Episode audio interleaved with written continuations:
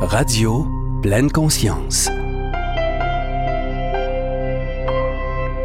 Il serait long de dresser la liste de toutes les sources de stress et d'anxiété générées par la pandémie de la COVID-19. Stress financier, stress relationnel, personnel, stress relié au travail, à l'école, à la maison, à la santé, inquiétude pour l'avenir et j'en passe. Dans ces circonstances, Radio Pleine Conscience a eu envie de parler gestion de stress avec une sommité en la matière, le docteur Serge Marquis, médecin spécialiste en santé communautaire et en médecine du travail. Monsieur Marquis, bonjour et merci d'être là. Bonjour Roxane, ben, merci beaucoup de m'accueillir chez vous. Comment vous allez? Comment vous vivez tout ça? Comment vous avez vécu ça depuis le début? Écoutez, je, je vais bien. J'essaie euh, de mettre en application euh, ce que j'ai appris et ce que j'essaie humblement de transmettre depuis euh, bien des années. C'est-à-dire de gérer mon attention, euh, je vais dire ça comme ça, pour euh, la ramener le plus possible euh, dans le présent. Et parce que dans le présent, c'est très important. Dans le présent, il n'y en a pas de stress. Ça, va faire sauter bien du monde de dire ça. non? Mais au moment même où je vous parle actuellement, là, vous et moi, là où on est, on n'a pas de stress en ce moment-là. Tout va bien présentement. Alors, euh, c'est important parce que d'avoir cette attitude-là, ça libère l'esprit pour trouver des solutions quand il y a de des problèmes réels. C'est-à-dire que euh, j'utilise le mot réel, c'est important aussi, là, parce qu'il y a ceux qu'on imagine qui pourraient arriver, puis il y a les problèmes réels. Il faut les distinguer, toujours séparer les deux.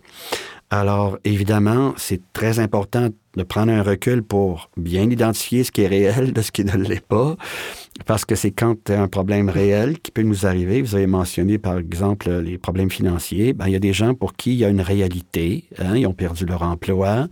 Alors, ils ont un problème réel et ils doivent donc faire un plan d'action.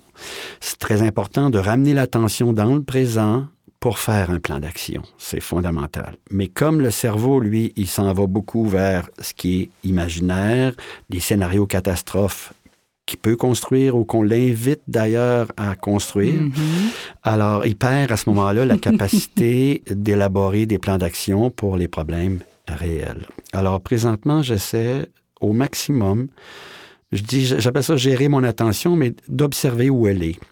Est-ce qu'elle est absorbée par euh, une nouvelle où on a dit qu'il pourrait y arriver telle ou telle chose, ou si elle est présente sur ce que je suis en train de vivre, les situations, euh, ma mère qui a 91 ans, qui est à risque, euh, qu'est-ce que je peux faire pour elle, Euh, comment je peux me protéger, protéger les autres? Les questions fondamentales qui requièrent que mon attention soit disponible pour élaborer, euh, mettre en place ce qui est nécessaire. Pour des problèmes réels. Absolument. Des problèmes réels, concrets, il en existe, on en vit. Le virus, c'est une réalité. Il faut se protéger et protéger les autres. C'est une réalité. Comment je garde mon attention bien focusée sur ce qui est possible de faire et ce qui est nécessaire de faire? La pandémie a fait réaliser aussi à plusieurs euh, qu'ils étaient, en fait, je vais m'inclure là-dedans, que nous étions pris dans une spirale. hein. Euh, on s'est rendu compte de la pression qu'on se mettait, la, la vitesse de vie qu'on s'imposait. Euh, on s'est rendu compte de la surproduction, de notre surconsommation et on est nombreux, on le sent, on l'entend, à vouloir que les choses changent après. hein. Y croyez-vous? Croyez-vous qu'on va changer notre façon de travailler, entre autres, et de vivre? Pensez-vous que ça se peut, ça? Qu'on est prêt? Je ne sais pas si on va le faire. Je sais qu'on peut le faire. Et c'est très important parce que euh, la période qu'on traverse, par le temps d'arrêt qu'elle nous a obligés à faire, nous a amené à la possibilité de prendre un recul sur ce qu'on vivait et d'aller en profondeur et de se questionner sur quel est devenu, quel est devenu le sens de notre vie, de nos vies, de notre façon de fonctionner en société, de notre rapport à l'environnement, des rapports qu'on a les uns et les unes aux autres, etc. Parce que pour moi, il y avait euh, deux, ah ben, plusieurs, mais deux problèmes majeurs auxquels il était fondamental de réfléchir et qu'on peut changer. On a la possibilité de faire ça. Le rapport la- à la productivité, la vitesse à laquelle on fonctionnait. Notre rapport au temps. Notre rapport au temps, cette course effrénée dans laquelle on était plongé, qu'on pourra peut-être un peu approfondir. Puis il y a une autre dimension bien importante qui est celle qui est liée à l'individualisme. Ça, je trouve ça important d'en parler aussi parce que euh, il y a des philosophes, des sociologues qui, au cours des dernières décennies, ont observé qu'il y avait un accroissement de l'individualisme dans notre société. Je n'ai pas, euh, pas inventé ça. Là. Il y a même un grand philosophe que j'aime beaucoup citer, euh, Charles Taylor, philosophe montréalais, qui euh, disait que le plus grand, le plus grave problème de la modernité, c'était la montée du narcissisme, donc de l'individualisme. Et quand on combine les deux, les rythmes frénétiques à l'individualisme, on se retrouve avec un paquet de problèmes à la fois individuels et collectifs. Ça a aussi un lien avec l'environnement. Parce que si on ne pense qu'à soi, moi, moi, moi, moi, moi, et qu'on va à toute vitesse dans la productivité, bien sûr, ça a des impacts sur l'environnement et on ne prend pas le recul nécessaire pour pouvoir euh, les, les, régler. Et on ne pense pas aux générations futures non plus. On ne sera plus là. Hein? Voilà, voilà, voilà. C'est ça l'individualisme. C'est moi, moi, moi, tout de suite. D'ailleurs, ça aussi, c'est un autre problème. J'ai parlé tout à l'heure du, du, moment présent. Oui. Et malheureusement, on a une très mauvaise vision de ce que ça signifie être dans le moment présent. On a galvaudé ce concept-là. Il y a même des entreprises qui vendent leurs produits en utilisant maintenant le concept du moment présent. Achetez notre bière, vous allez être dans le moment présent. Profitez du moment présent. Alors que le moment présent, c'est pas ça du tout. Euh, le moment présent, et c'est très important, j'ai dit tout à l'heure que quand on est dans le moment présent, notre esprit est clair, notre esprit est, créatif, etc. Je rencontre des jeunes à qui je dis le moment présent, c'est pas sauter en bungee, bien que vous puissiez le faire si vous n'avez envie, mais le moment présent, c'est d'écouter un prof en classe. C'est ça que ça veut dire. Être complètement là avec toute son attention. La pleine conscience. Absolument. C'est ça, être dans le moment présent. Alors, ça aussi, on a galvaudé ça, mais c'est très important d'y revenir parce que actuellement, gérer son attention, ça veut dire être capable de découvrir où elle est pour la ramener dans le moment présent et se poser des questions auxquelles on pourrait répondre de façon pas définitive, de façon à ce que ça perdure, mm-hmm. que qu'on euh, ne retombe pas dans les vieux pièges, d'aller encore une fois à, des vitesses euh, frénétiques pour consommer euh, au maximum afin d'avoir l'impression que notre vie aura valu la peine d'être vécue. Parce que malheureusement, je ne veux pas me perdre là, mais ce que je veux dire, c'est que on a associé le moment présent à hédonisme, mm. Donc au plaisir, et euh, le plaisir pour beaucoup de personnes, se retrouve dans la consommation. La possession. Donc, pour pouvoir consommer, il faut évidemment avoir les moyens de consommer. Donc, il faut produire, il faut aller à toute vitesse. Alors, tout ça est relié. De sorte que la pandémie nous a obligés à nous arrêter et nous a permis de nous rendre compte qu'on pouvait être très bien dans sa peau mm. sans consommer, sans toujours avoir plus, que euh, nos besoins, au fond, pouvaient être ramenés à quelque chose de très simple et qu'on pouvait les combler dans une période où on n'a pas à courir à toute vitesse puis à acheter euh, tout et n'importe quoi. Alors, est-ce qu'on va retenir cette leçon-là? Ça, je ne le sais pas. Parce qu'il euh, y a des pressions très, très fortes, malheureusement, dans les systèmes qu'on a mis en place pour que ça revienne le plus rapidement possible pour qu'on nous invite à nouveau à consommer, à penser que le bonheur, c'est là, à penser que réussir sa vie, c'est très important ce concept-là, c'est à travers cette consommation, c'est à travers le fait que euh, euh, nous allons avoir été euh, exceptionnels, extraordinaires, uniques, parce qu'on sera arrivé à être les meilleurs dans quelque chose. et ça, c'est encore une fois quelque chose qui, malheureusement, pour euh, être capable de sortir de ce piège-là, mm-hmm. requiert un temps d'arrêt pour qu'on prenne une distance et qu'on se demande qu'est-ce que ça veut dire réussir sa vie. Et réussir sa vie, ce n'est pas nécessairement en étant exceptionnel, unique, extraordinaire, en ayant tassé tout le monde. Et en, pour posséder plus que l'autre, avoir plus que l'autre, être plus que l'autre, faire plus que l'autre, etc., etc. Réussir sa vie en ce qui me concerne, c'est avoir été complètement présent à chaque seconde pour les choses les plus importantes à mes yeux, là, Mm.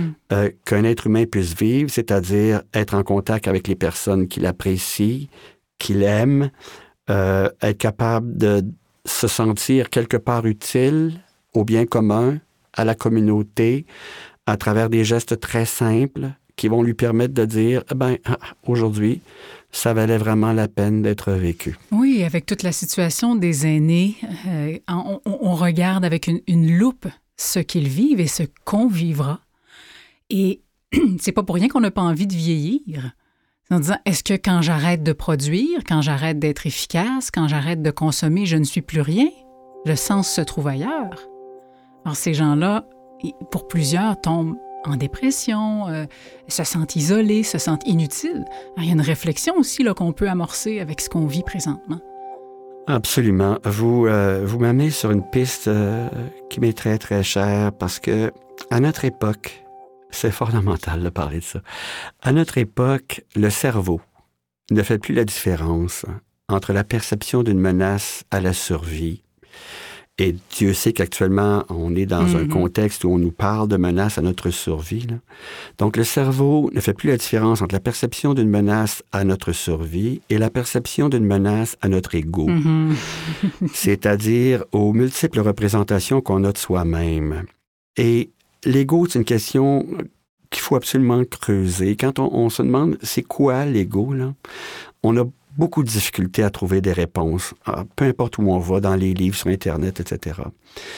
Euh, j'ai eu la chance, moi, d'avoir à creuser cette question-là parce que j'ai accompagné des personnes pendant des années qui avaient craqué au travail, qui n'étaient plus productives et qui se sentaient complètement exclues parce qu'elles ne fonctionnaient plus physiquement, intellectuellement, émotivement. C'était devenu très difficile. Alors, je les accompagnais pour qu'elles puissent récupérer leur santé, mais globale, Mhm. et qu'elles puissent retourner euh, travailler. Et quand on, on- on se rencontrait, on finissait par nécessairement arriver à la question de leur identification au travail. L'ego, euh, c'est le résultat d'un processus d'identification. On a ça en nous, c'est apparu en cours d'évolution, puis on s'identifie à toutes sortes de choses. On s'identifie à ce qu'on possède. D'ailleurs, les gens qui vendent des, euh, des vêtements euh, activent le processus Oui. d'identification en, en nous euh, faisant croire qu'on va devenir quelqu'un si on porte la marque de Mhm. vêtements qu'ils produisent. On s'identifie à ce qu'on fait. Et ça, c'est très important en rapport avec euh, votre question. Parce que comme on s'identifie à notre travail, on devient notre, travail. Par conséquent, si on n'est plus en mesure de travailler, on n'est plus. Mm. Je suis mon travail, je ne travaille plus, je ne suis plus. Mhm. Je l'ai vu chez des jeunes. C'est grave. ouais. C'est très grave. Je l'ai vu chez des jeunes qui euh, arrivaient dans mon bureau en épuisement professionnel. Et je l'ai vu aussi chez des personnes qui arrivaient à un âge où leur vie changeait parce qu'elles arrivaient à la retraite ou encore parce qu'on les invitait à partir alors qu'elles n'avaient pas prévu de partir, Mhm. mais qu'on considérait que euh, leur âge faisait en sorte qu'on n'y retenait plus. Et ces personnes-là arrivaient avec des phrases du genre « Je suis devenu un déchet social ». Oh mon Dieu. hein. J'ai entendu ça. Et euh, évidemment, quand euh, j'entends cette phrase-là, moi, ça, ça- parce que je l'ai entendu plus d'une fois, ça me bouscule toujours et j'essaie de, de- de comprendre avec la personne et de voir avec elle là, cette identification absolue au travail et de découvrir ensemble qu'elles ne sont pas ce qu'elles font, ce qu'elles font, qu'elles ne sont pas leur travail. Et on est dans une société où le travail est devenu un espace identitaire.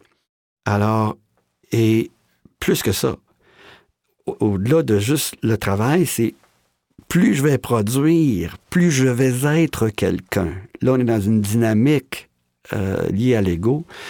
Plus je performe, plus je me distingue des autres, plus je suis exceptionnel, Plus je suis vue, entendue. vu, entendu, plus je suis quelqu'un, donc plus j'aurai réussi ma vie.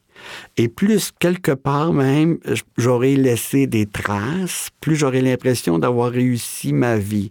Il y a quelque chose là qui est un peu particulier dans ça, parce qu'évidemment, euh, ça fait en sorte qu'il y a plusieurs personnes qui arrivent à un certain âge qui n'ont pas l'impression euh, d'avoir laissé de traces ou qui n'ont mhm. pas l'impression d'avoir été exceptionnels dans leur travail, etc. Donc, qui ont l'impression de, n'être rien, littéralement, de ne pas exister et qui vont à ce moment-là dire des choses comme euh, je suis un déchet social. Alors, il y a une question fondamentale qu'on a à se poser, c'est sommes-nous les identités qu'on construit à travers ce qu'on possède, à travers ce qu'on fait, à travers l'apparence qu'on a, parce que ça aussi, ça devient une forme d'identité pour des jeunes, euh, les jeunes qui placent leurs photos sur les, euh, les, réseaux, réseaux, sociaux. et qui attendent une forme de reconnaissance à travers les likes, les j'aime, bon, etc. Et quand il n'y en a pas, ben, qui vont entrer dans des états dépressifs, malheureusement, parce qu'ils se sont identifiés à leurs photos. Et comme ils sont devenus leur photo ou leur image ou leur apparence, les commentaires négatifs à propos de l'image ne sont plus perçus comme des commentaires à propos de l'image, mais à propos de leur être. Exact. Parce qu'ils se sont identifiés. Alors, c'est pour ça que c'est très, très euh, important de prendre conscience de ça si on veut changer globalement. Comment on fait pour se désidentifier et retrouver notre identité? Il faut, il faut se poser la question, si je ne suis pas, c'est ce que j'appelle moi des pelures identitaires, parce que j'ai comparé l'ego à un oignon ah, avec des pelures identitaires. si je ne suis aucune de ces pelures identitaires, que suis-je?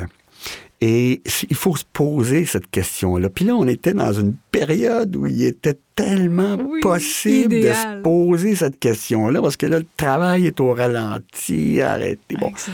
Alors, que suis-je? Puis la réponse, euh, il y a une femme magnifique, une femme qui s'appelle Marie de Hennezel, qui est, euh, une psychologue française qui a travaillé euh, en soins palliatifs grande partie de sa vie, et qui a donné une conférence à Montréal à laquelle j'ai eu la chance d'assister et qui a dit pendant sa conférence, il faut découvrir en nous ce qui ne vieillit jamais.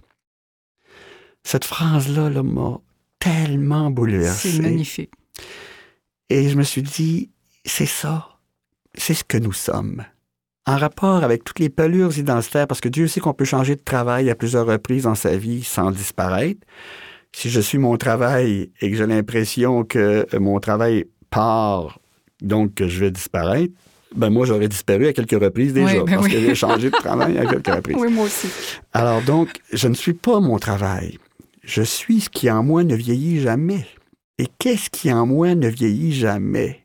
La première chose qui en moi ne vieillit jamais, c'est la capacité d'être présent ou présente. Les gens aux soins palliatifs, là, dans les dernières heures de leur vie, ces personnes-là peuvent encore être présents ou présentes aux gens qui les entourent. Mm. Il y a je l'ai vu à plusieurs reprises parce que j'ai accompagné des personnes. et cette capacité d'être présent présente, là, un jour, pour essayer de faire comprendre ça, j'ai dessiné une espèce de modèle, comme un atome avec un noyau puis des électrons autour. Cette capacité d'être présent ou présente, c'est le noyau. Puis les électrons autour, c'est toutes sortes de capacités qu'on a en nous qui ne vieillissent jamais. La capacité d'aimer, ça ne vieillit jamais. C'est ça. La capacité de s'émerveiller, ça ne vieillit jamais. La capacité de créer, ça ne vieillit jamais. Il y a des gens en soins palliatifs qui demandent encore un crayon pour écrire des phrases ou dessiner quelque chose. La capacité d'aimer, ils vont l'exprimer aussi dans les dernières heures de leur vie. Leur capacité de s'émerveiller. J'ai vu une femme dont la fille lui a apporté, lui a amené des jumeaux parce qu'elle avait accouché pendant que sa mère était aux soins palliatifs.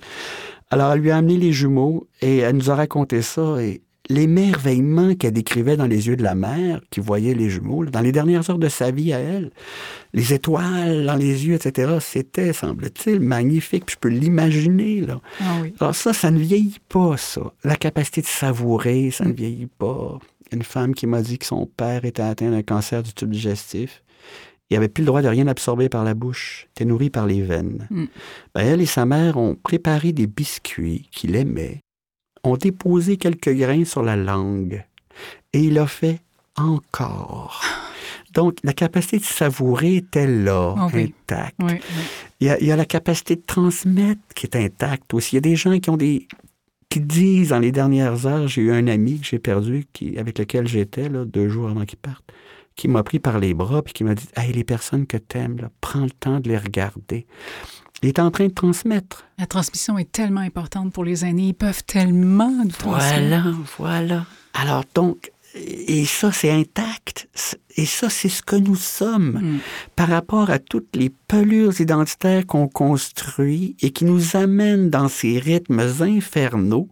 Parce que comme on a l'impression qu'on est ce qu'on fait et qu'on a l'impression qu'on va disparaître si ce qu'on fait disparaît, ben on embarque dans ces rythmes-là pour que ce que son- ce qu'on fait puisse prendre le plus de place possible.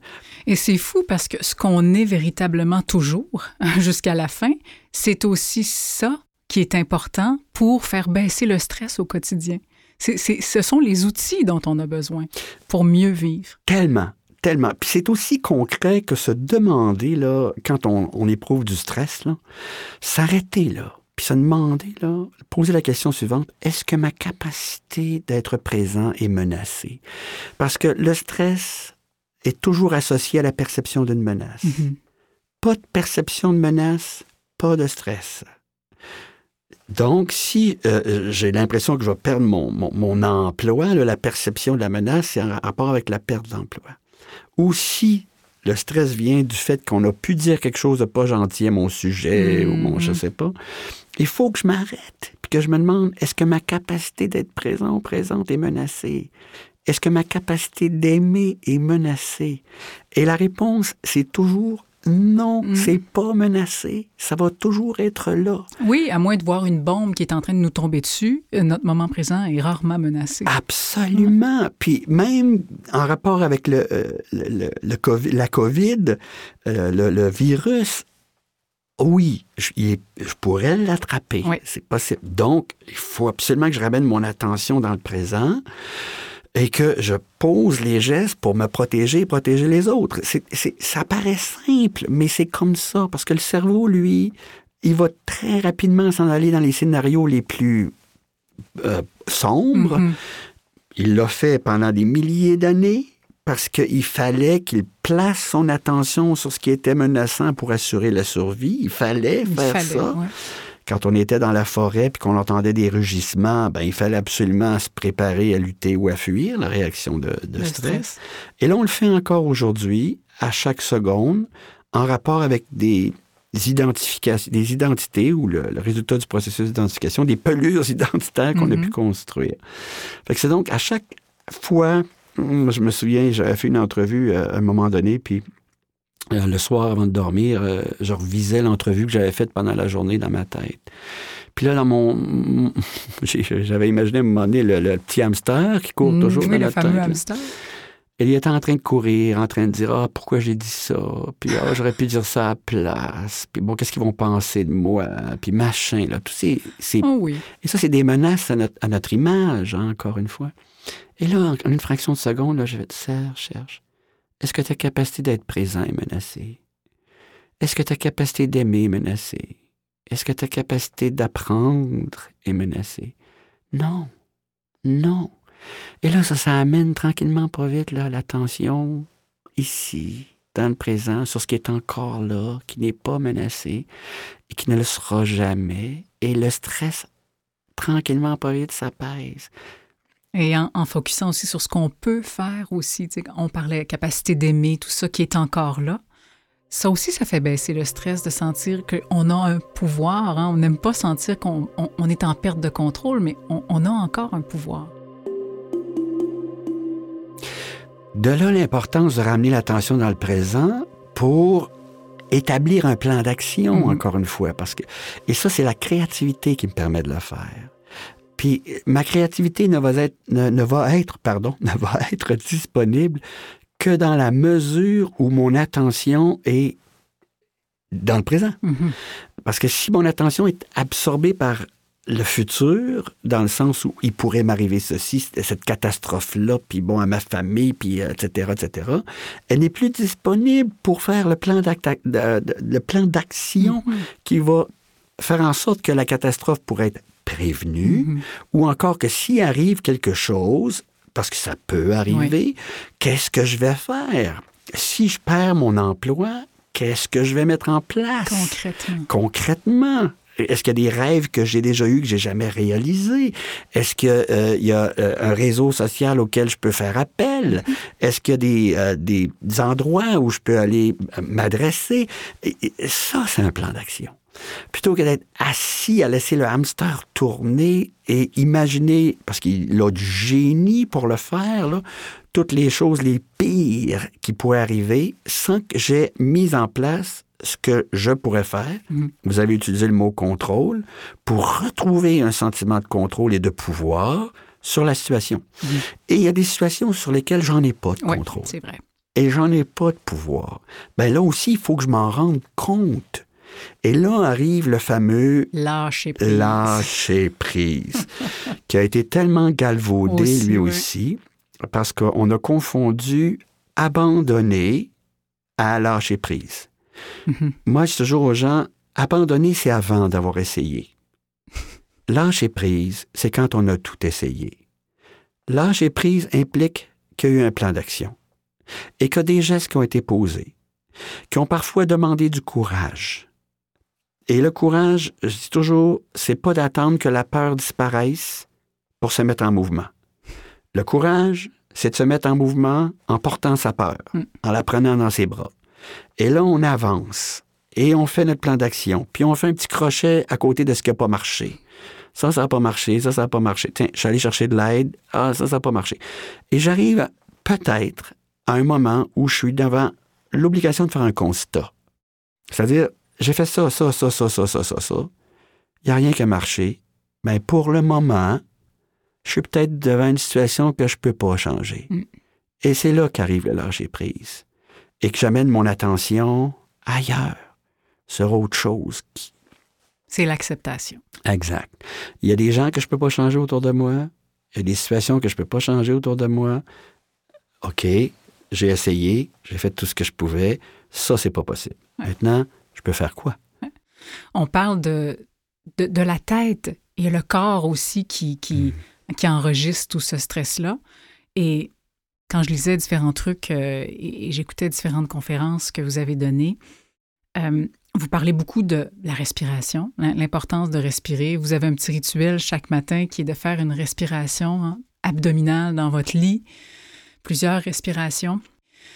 Vous disiez que physiologiquement, le fait que le diaphragme est sollicité quand on respire au niveau de l'abdomen, ça va aider le cerveau à se calmer aussi, Mm. si j'ai bien compris. Ah, tout à fait. En fait, il y a deux choses importantes. La première, c'est que euh, si j'étire le diaphragme, que je gonfle l'abdomen, je stimule automatiquement le système nerveux parasympathique. On l'appelle comme ça. C'est le système de la relaxation. C'est le système de la détente. L'autre système, c'est le système sympathique, c'est celui du stress, c'est celui qui nous met en action Celui devant. qui n'est pas toujours sympathique. Non, mais qui nous exactement et qui nous met en action quand Oui, il est, est nécessaire. de, ben c'est oui, ça. quand il est nécessaire de le faire. Alors donc, si j'étire mon, mon diaphragme en gonflant mon abdomen, tout simplement en inspirant, je stimule le système parasympathique, donc je stimule le système de relaxation. Je stimule un nerf, il s'appelle le nerf pneumogastrique, et ce nerf-là envoie au cerveau le message d'arrêter la sécrétion des hormones du stress. Donc, uniquement par une respiration profonde, biologiquement, je transforme mon corps. L'autre chose, c'est que ça m'oblige à amener mon attention Mhm. dans le présent. Ça, c'est bien important. Donc, à débrancher le hamster dans sa roue. Parce que si mon, atten- mon attention, là, ça, c'est un autre concept fondamental, peut pas être à deux places en même temps. Si elle est absorbée par le hamster, Ah, qu'est-ce qui va m'arriver? Ah, qu'est-ce qui m'a pris? Elle n'est plus dans le présent. Donc, je peux, en étant vigilant, me rendre compte que mon attention est absorbée par le hamster et la ramener sur le souffle. Et si je la ramène sur le souffle, ça débranche la roue et ça arrête les scénarios catastrophes que le hamster est en train de fabriquer. Par conséquent, le corps va aussi entrer dans un mode relaxation parce que l'attention est simplement sur le souffle. Hmm. Et parfois, le hamster veut vraiment courir dans la roue. Il faut le faire plusieurs fois par, euh, par minute. Il faut l'arrêter fréquemment. Et si on a besoin de le faire, au moins, on dispose de cet outil-là. C'est un entraînement. Oui, c'est ça. C'est un entraînement. J'aimerais ça qu'on parle davantage de vous. Euh, en 1995, vous avez mis sur pied votre propre entreprise de consultation dans le domaine de la santé mentale au travail, entreprise appelée Tortue pour organisation, pour réduire les tensions et l'usure dans les entreprises. D'où vous vient ce désir d'aider les travailleurs? Ah mon Dieu, très tôt dans ma vie, je me suis dit, euh, pendant mon cours de médecine, euh, je me suis dit comment on peut prévenir l'apparition des problèmes de santé plutôt que de toujours être en train de guérir? Mm-hmm. Puis un prof qui nous avait montré un, graphique de l'évolution de la tuberculose dans l'histoire, puis qui nous montrait que la tuberculose avait diminué bien avant qu'arrivent les vaccins et bien avant, qu'arrivent les, médicaments, parce que les conditions de vie s'étaient améliorées, tout simplement. Les gens avaient euh, meilleure alimentation, meilleure hygiène, etc. Alors moi, je me suis dit, les problèmes de santé au travail, est-ce qu'on ne pourrait pas euh, faire la même chose, c'est-à-dire intervenir avant que le problème arrive, la surdité, les empoisonnements de toutes sortes qu'on voyait dans les entreprises. Et je me suis euh, donc intéressé à ça. J'ai fait une maîtrise en médecine du travail euh, pour ça en Angleterre. Et là, j'ai eu une rencontre qui a changé ma vie. il y a un prof, Alexis Brooke, un psychiatre anglais, qui nous a parlé de santé mentale au travail et qui disait que c'est au début des années 80 que bientôt on aurait des problèmes de détresse psychologique dans l'espace de travail à cause de l'accroissement des rythmes, de la quantité d'informations qu'on aurait à traiter dans des espaces de temps de plus en plus courts, mm. la compétition entre les entreprises, etc. Et là, je me disais, euh, est-ce qu'on pourrait pas intervenir en amont pour éviter que des gens deviennent malades sur le plan psychologique à cause d'une organisation qui, malheureusement, euh, serait devenue toxique mm-hmm. ou serait elle-même devenue malade.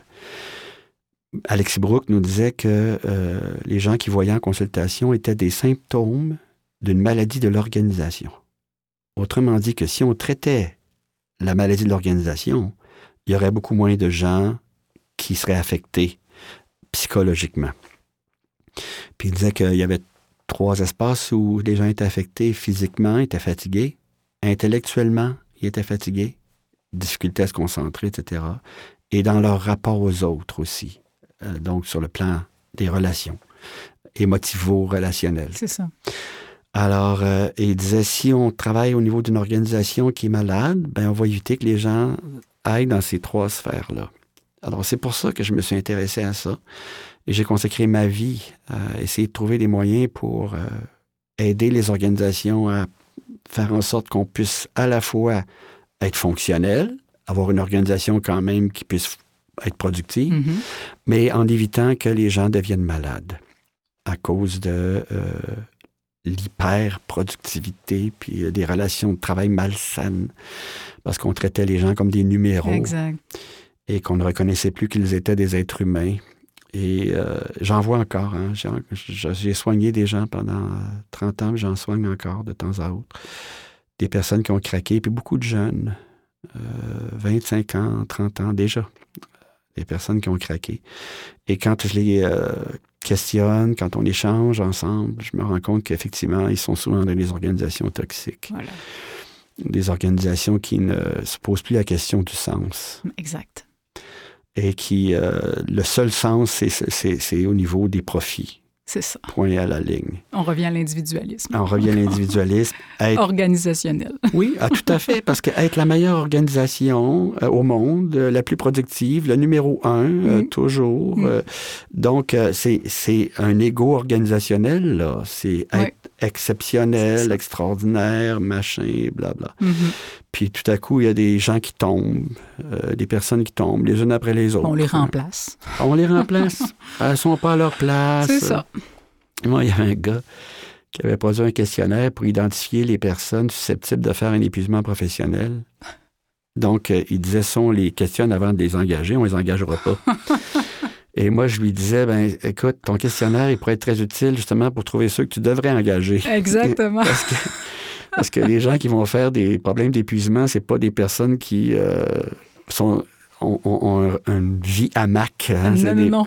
C'est des gens qui travaillent très fort. Engagés, puis euh, passionnés, puis, euh, mais malheureusement, ils sont absorbés par un système qui ne tient plus compte de l'humain. C'est en plein ça. Vous donnez aussi beaucoup de conférences à ce sujet-là et de d'autres sujets aussi. Là, vous en avez donné moins, quoique vous en avez donné virtuellement, je crois, aussi. Et vous mm. êtes l'auteur de plusieurs livres très intéressants. Euh, Bienvenue parmi les humains, Pansouillant le hamster, on en a parlé tout à l'heure, un petit traité de décroissance personnelle. Ce livre-là a reçu le coup de cœur euh, de Renaud Bré, a été mis en nomination pour le prix du grand public de la presse, meilleur vendeur au Québec. Le livre l'est également en Europe sous le titre On est foutu, on pense trop. C'est d'ailleurs cette édition-là que, que j'ai, je ne sais pas pourquoi. Il a été traduit en italien, en allemand et en euh, coréen. Et euh, en 2016 est paru Egoman, hein, où on parlait justement de, de, de l'ego, réflexion sur l'ego. Et votre dernier, c'est un livre qui s'appelle Papa, mm. un sujet délicat, le deuil. Euh, pourquoi vous avez avez-vous vécu un, deuil? Qu'est-ce qui vous a amené à écrire un livre sur ce sujet-là et sur l'amour? Oh là là, là je vais être très ému. Euh, Écoutez, euh, j'étais, si vous me permettez, je vais raconter une petite histoire parce que j'étais à, Toulouse, ma fille allait accoucher. Euh, donc, c'est la raison pour laquelle j'étais là-bas. Et reçu, on a reçu un texto de ma sœur disant que mon père euh, était entré à l'hôpital et que c'était très grave. Donc, si je pouvais rentrer, ce serait merveilleux. Alors, bon, ben, j'ai dit ça à notre fille. je les écoute, il faut que je parte papa est à l'hôpital. Elle a cherché les euh, tickets d'avion sur l'ordinateur et tout à coup, elle m'a dit hum, Je commence à avoir des contractions. Alors, elle a accouché la journée même. C'est fascinant. Oui. Et euh, j'ai euh, pu aller voir le bébé, évidemment la mère, le père et tout. Et puis là, j'ai pris l'avion pour me diriger vers Québec. Ben, j'étais à Toulouse, je le rappelle. Donc, quand je suis arrivé à Québec, ben, papa est mort euh, dans mes bras quelques heures après. Hmm. Mais je devais retourner en France parce que j'avais des conférences à donner, donc je ne pouvais pas donner, assister aux funérailles euh, tout de suite. On a reporté les funérailles d'une semaine parce que j'avais un frère aussi qui ne pouvait pas être là. Et là, on m'a demandé d'écrire un hommage. Alors, euh, j'ai écrit un hommage dans l'avion, bon, etc. Puis, j'avais même pas pu l'imprimer euh, parce que j'avais pas d'imprimante avec moi. Mon frère m'a remis le texte euh, la journée des, funérailles. Et j'ai donc lu l'hommage. Puis, à la fin, puis il y avait beaucoup de petits-enfants et d'arrière-petits-enfants dans l'endroit où on était. Alors, je voulais écrire quelque chose qui pouvait rejoindre aussi les enfants, mm-hmm. puis les, les arrière-petits-enfants. Et beaucoup de gens sont venus me dire, oh mon Dieu, que ça nous a fait du bien, etc. Et le lendemain, euh, l'illustrateur de mes livres en France m'écrit pour euh, m'exprimer ses condoléances et il me dit que son père est très, très malade, lui aussi. Alors, je lui envoie le texte euh, et puis, dans les 24 heures qui ont suivi, il m'envoie des dessins en me disant il faut qu'on fasse un livre pour les enfants, Serge. Mm-hmm. Et je lui ai dit écoute, ça n'a pas de sens, c'est un texte sur, sur la mort. Il dit non, c'est un texte sur l'amour. Wow. Et puis, euh, on a commencé à travailler le bouquin. Euh, là-bas, il y a quelqu'un qui s'occupe de mes livres en France qui, a, qui a amené le texte et les dessins à, la maison d'édition.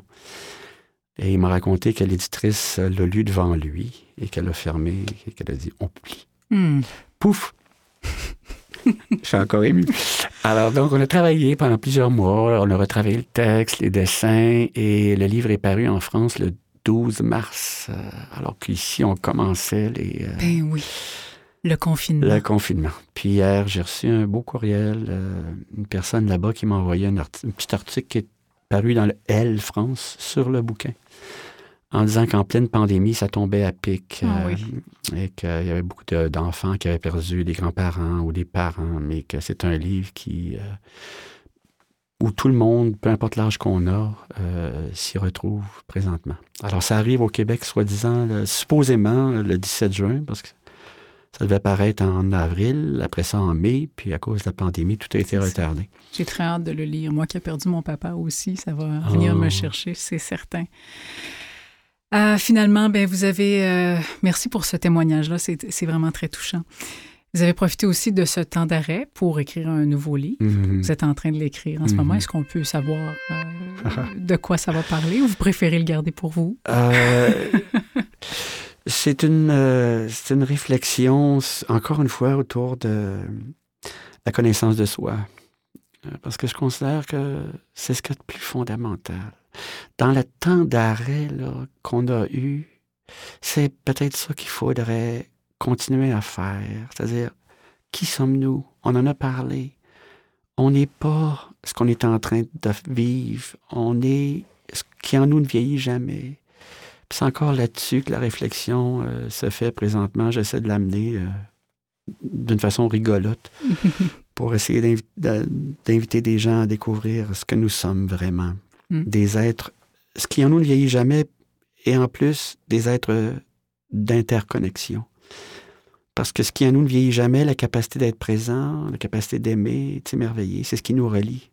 Mm. C'est drôle, j'avais déjà lu, vous me faites penser à ça, qu'au fond, on est l'enfant que l'on était.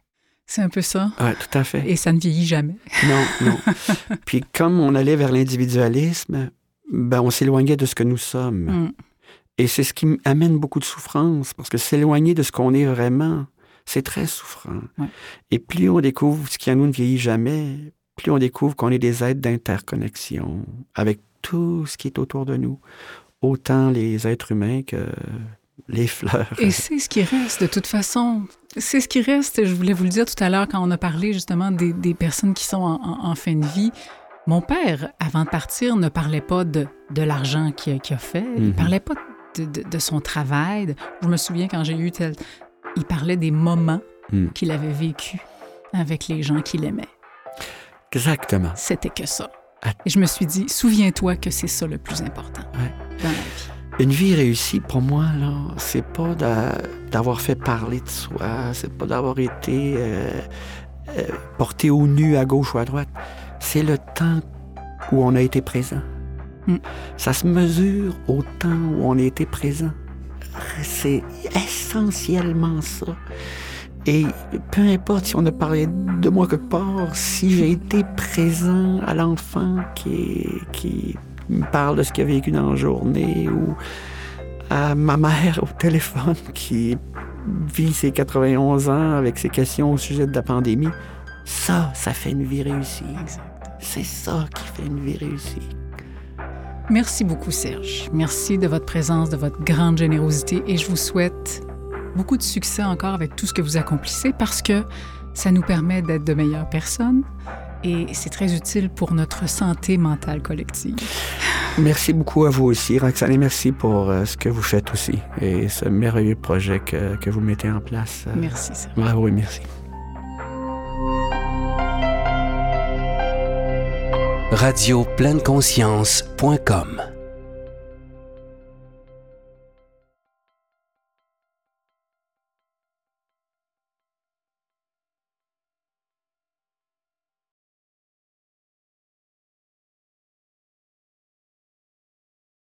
radio conscience.com